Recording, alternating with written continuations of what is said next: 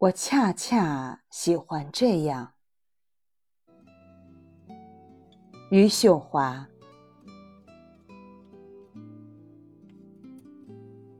一些野菊花在风里摇晃，它们开的时候，我总是不够热心。等到快凋谢的时候，我才想起它们那样灿烂过。但是好在，它们开的时候。我也在盛开的时间里。一朵菊花可以看到太阳和太阳来回的过程，因此我们具备了热爱万物的心肠。也许宇宙不止一个，它以不同的形式躲藏在万事万物里。能看见的眼睛是慧眼。能感受到的心灵是慧心。我们的一生不过是从愚昧到智慧的行走过程，所以那么多细枝末节，都理应用心去爱。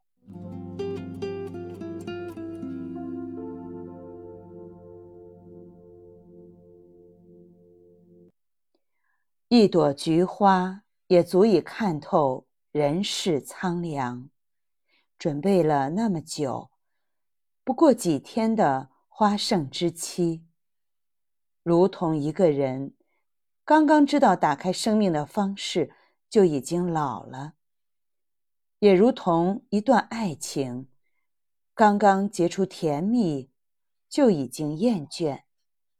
时间匆忙，我们在无限的无序里。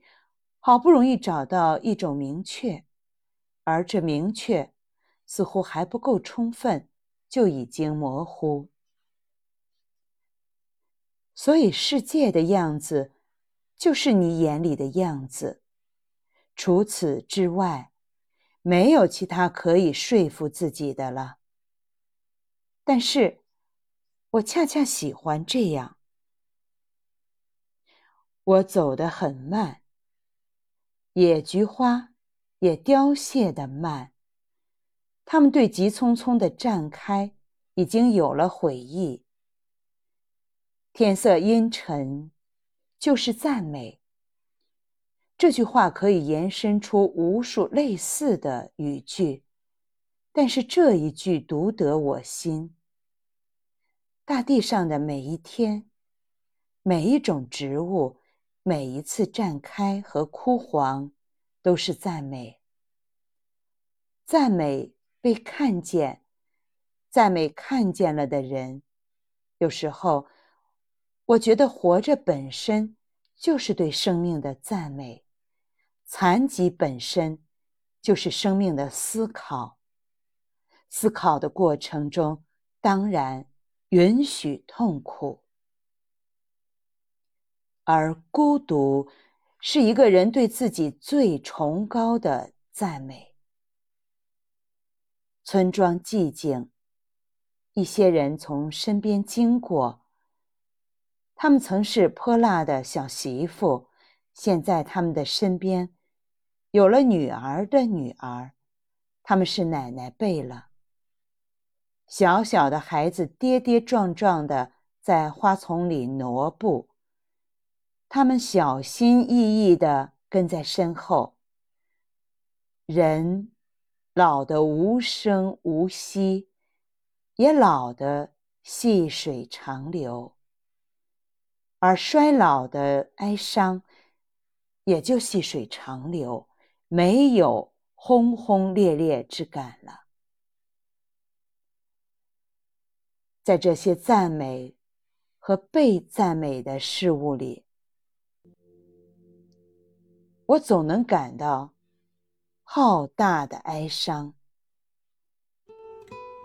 这哀伤因为大而自行稀薄，它让人空余出力气把余下的日子过完。我们不能用生命的虚无来体罚自己，它就应该琐碎到柴米油盐。鸡鸭猪狗，每一张蜡黄的脸都应该获得尊重。